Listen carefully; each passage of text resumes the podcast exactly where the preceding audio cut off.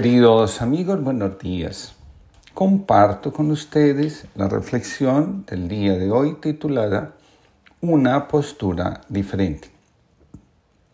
Un sábado, Jesús estaba enseñando en una de las sinagogas y estaba allí una mujer que por causa de un espíritu maligno llevaba 18 años enferma. Andaba encorvada y de ningún modo podía enderezarse. Cuando Jesús la vio, la llamó y dijo, Mujer, quedas libre de tu enfermedad. Al mismo tiempo puso las manos sobre ella. Al instante, la mujer se enderezó y empezó a alabar a Dios. Indignado porque Jesús había sanado en sábado, el jefe de la sinagoga intervino dirigiéndose a la gente hay seis días en que se puede trabajar, así que vengan esos días para ser sanados y no el sábado. Hipócritas, le contestó el Señor. ¿Acaso no desata cada uno de ustedes su buey o su burro en sábado y lo saca del establo para llevarlo a tomar agua? Sin embargo, a esta mujer, que es hija de Abraham y a quien Satanás tenía atada durante dieciocho largos años, no se le debía quitar esta cadena el sábado. Cuando razonó así, quedaron humillados todos sus adversarios. Pero la gente estaba encantada de tantas maravillas que él hacía. Jesús ve en la sinagoga a una mujer que no puede observar una postura recta, no puede mirar a los demás a los ojos. En el pasado algo sucedió y transformó la postura de la mujer frente a la vida, frente a Dios, frente a los demás. Jesús está enseñando en la sinagoga. Seguramente está hablando de la misericordia de Dios.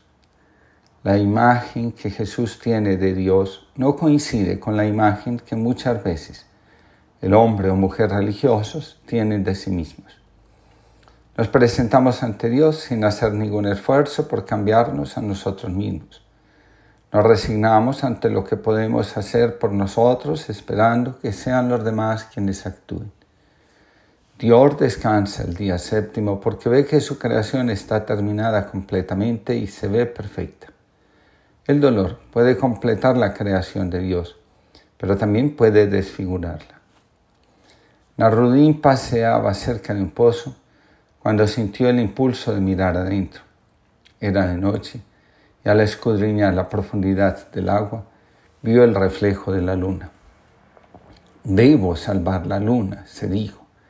De otro modo, nunca menguará y el mes de Ramadán no terminará nunca. Cogió una cuerda y la arrojó dentro del pozo mientras exclamaba, Mantente firme, no te descorazones, ya llega el socorro. La cuerda quedó enlazada en una roca dentro del pozo y Narudín tiraba con todas sus fuerzas cuando, de pronto, se soltó del fondo y cayó de espaldas. Mientras se hallaba tendido jadeante, vio la luna surcando el cielo. Me alegra haberte sido útil, dijo Narudín. Fue una suerte que yo justamente pasara por aquí. ¿No es cierto? El jefe de la sinagoga tiene una reacción diferente a la de Jesús. La rabia con la que actúa el jefe de la sinagoga termina siendo un cuestionamiento a lo que está sucediendo en el presente. Escribe Bijun, la rabia tiene la facultad de interrumpir un estado y en algunos casos imposibilitar el comienzo de otro nuevo. La rabia impide, curiosamente, que las cosas cambien. Es más, en algunas experiencias, la rabia manifiesta preocupación por el giro que están dando las cosas en una dirección contraria a la establecida. Escribe Lucas, el jefe de la sinagoga se volvió furioso viendo la acción de Jesús porque había curado a la mujer un día de sábado. Hay seis días en que se puede trabajar. Venid pues esos días a curaros y no en día de sábado. La actividad que nace de la contemplación de la relación con Dios Cuestiona nuestros modos mecánicos de actuar, nuestra inconsciencia y de manera especial nuestra falta de atención a lo que está sucediendo en el presente. La rabia tiene, en este caso concreto, un carácter negativo. en lugar de alabar a Dios porque una persona encuentra una postura diferente en su vida que la libera y la dignifica, se recurre al enojo como si lo que está ocurriendo fuera negativo y amenazante. La arrogancia nos dice que sin ser nuestra intención, nos estamos poniendo por encima de Dios. ¿Acaso el jefe de la sinagoga puede decirle a Dios cuando curar, sanar o rescatar a un hijo suyo del poder del mal? En la sociedad de la positividad, dice Villun, hay una incapacidad muy grande para contemplar los estados de decepción que se presentan en la vida cotidiana. La positividad, cuando menos lo imaginamos, nos convierte en seres mecánicos que dejan de saborear la vida porque andan angustiados por ser felices. Pensar que hacer el bien atenta contra Dios nos revela la profunda desconexión que se está produciendo en el alma y en el corazón. En la sociedad de la producción, cuando no hay negatividad, hay cálculo. Al respecto, escribe Bijun, en el marco de la positivización general del mundo, tanto el ser humano como la sociedad se transforman en una máquina de rendimiento autista. Puede decirse que justamente el esfuerzo exagerado por maximizar el rendimiento elimina la negatividad y termina ralentizando los procesos. Lo anterior hace que aparezca el sentimiento de impotencia ante la vida y sus circunstancias. En el texto del Evangelio dice que los adversarios de Jesús quedaron abochornados. La compasión termina imponiéndose sobre el cálculo y el afán de sentirnos custodios de un orden que en lugar de sanar enferma. Cuando Jesús actúa lo hace para restablecer la dignidad del ser humano. Para cumplir este objetivo no hay norma divina que establezca cuándo lo podemos hacer y cuándo nos debemos detener. Dios siempre actúa en favor de la humanidad. Hacer lo que Dios hace y amar lo que Dios ama es el camino que nos conduce a la santidad. Al respecto, dice Thomas Merton, la santidad no es ni ha sido nunca una deserción de la responsabilidad y de la participación en la tarea fundamental del ser humano de vivir justa y productivamente en comunidad con sus semejantes.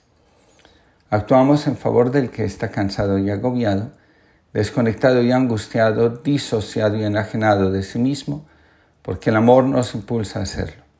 Cuando amamos al prójimo, estamos entregando el amor de Dios que fuimos capaces de tomar de Él.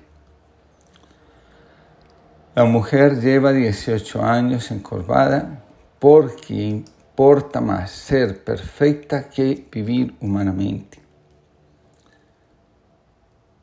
Escribe Pablo Dors. Los grandes meditadores y maestros nos aseguran que no hay iluminación, que no pase por el reconocimiento de la propia fragilidad. Más aún, que la iluminación no es sino el reconocimiento de la propia fragilidad y nuestra reconciliación con ella. El afán por mostrar que llevamos una vida donde las dificultades no tienen espacio, en lugar de ayudarnos a vivir sana y libremente, muestra el grado de esclavitud en el que estamos sumergidos. Nada hay más grave para el alma que vivir convencida de que el desorden es la vía de su libertad y realización. Donde hay aceptación de la propia fragilidad, también hay amor hacia uno mismo y esto se traduce en mayor capacidad para vivir con gozo cada día. Te pedimos la paz que es tan necesaria como el agua y el fuego, la tierra y el aire. La paz que es perdón, que nos libera de la rabia y de la ira, de la envidia y la sangre.